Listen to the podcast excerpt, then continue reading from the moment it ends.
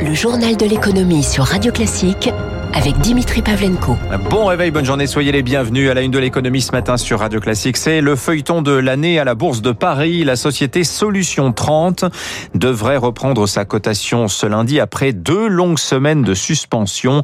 Les investisseurs ont appris vendredi soir les raisons de ce blocage d'une durée inédite. Son auditeur, EY Luxembourg, dit ne pas être en mesure de formuler la moindre opinion sur ses comptes 2020. Bonjour Eric Mauban. Bonjour Dimitri bonjour à tous. La solution 30 souligne elle-même à combien la situation est inhabituelle. Hein. Depuis six mois, la société se bat contre des accusations de lien avec le crime organisé. La solution 30 est peu connue du grand public. La société est spécialisée dans l'installation de la fibre et des compteurs Linky. Elle emploie 16 000 personnes dans 10 pays européens.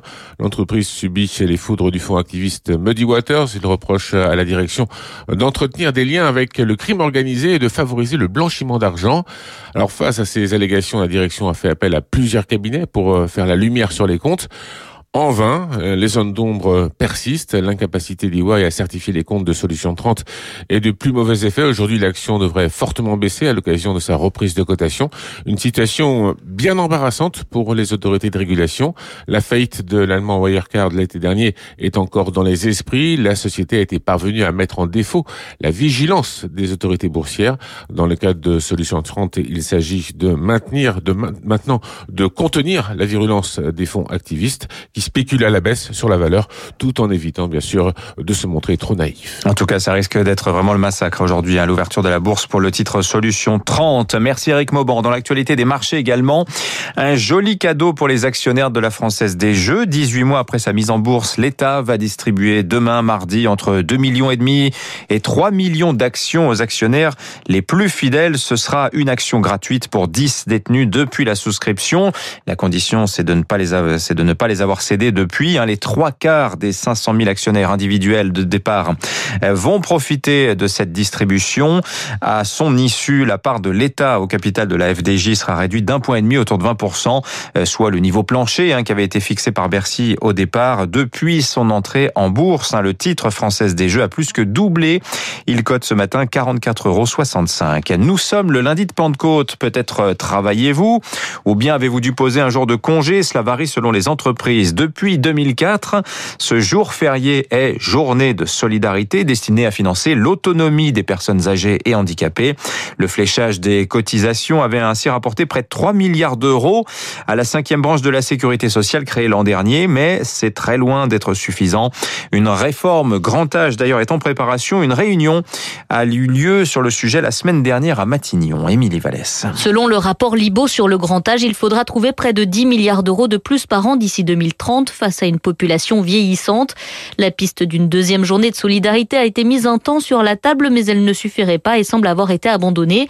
Alors comment financer cette perte d'autonomie? Annie Vidal, députée LAREM, commissaire aux affaires sociales. Une partie des financements sont là, ceux qui sont relatifs à la revalorisation des professionnels. Et puis le plan de relance permettra de rénover et de créer un certain nombre de places d'EHPAD. Après, je pense qu'il y a aussi des pistes de réflexion autour du principe assurantiel on peut avoir une assurance perte d'autonomie. Les dépenses devraient être moins importantes, prédit le gouvernement qui mise avec sa réforme sur le maintien à domicile demandé par les aînés et moins coûteux.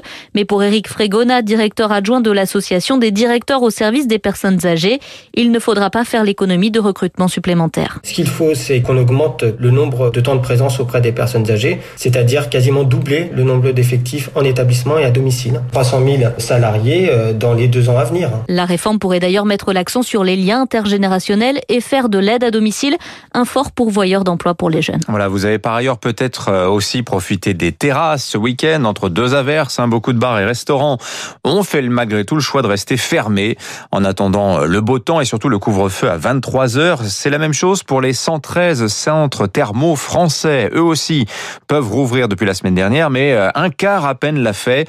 Le secteur estime avoir été prévenu trop tard. La reprise des cures s'est est en fait véritablement aujourd'hui en demi-jauge.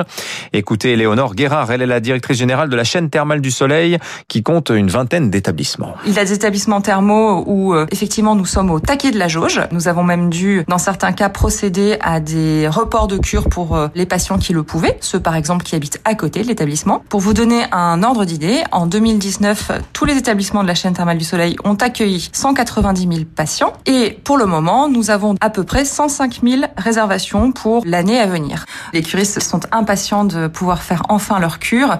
Les établissements thermaux sont les seuls établissements de soins qui ont été touchés euh, d'une fermeture administrative. La renonciation aux soins, elle s'est vraiment appliquée sur les professionnels de la médecine thermale. Éléonore Guérard, la directrice générale de la chaîne thermale du Soleil. En bref, le coup de pouce présidentiel aux libraires face à Amazon. Vendredi, Emmanuel Macron s'est déclaré en faveur d'un prix unique du livre, frais de port inclus.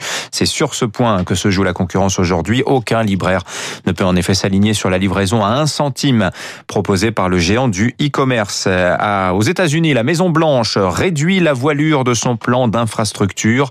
Euh, raboté de 550 milliards, il est ramené à 1700 milliards afin de tenter de rallier les sénateurs républicains.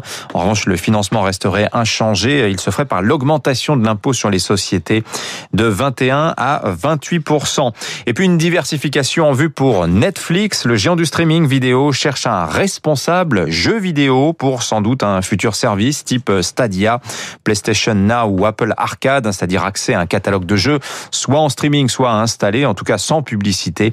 Netflix a toujours dit que ses concurrents allaient de YouTube à TikTok en passant par Fortnite. Les marchés pour finir, le CAC en hausse vendredi plus 0,68%, 6386 points. Euh, les marchés américains, le Dow Jones gagne 0,36%, 34 207.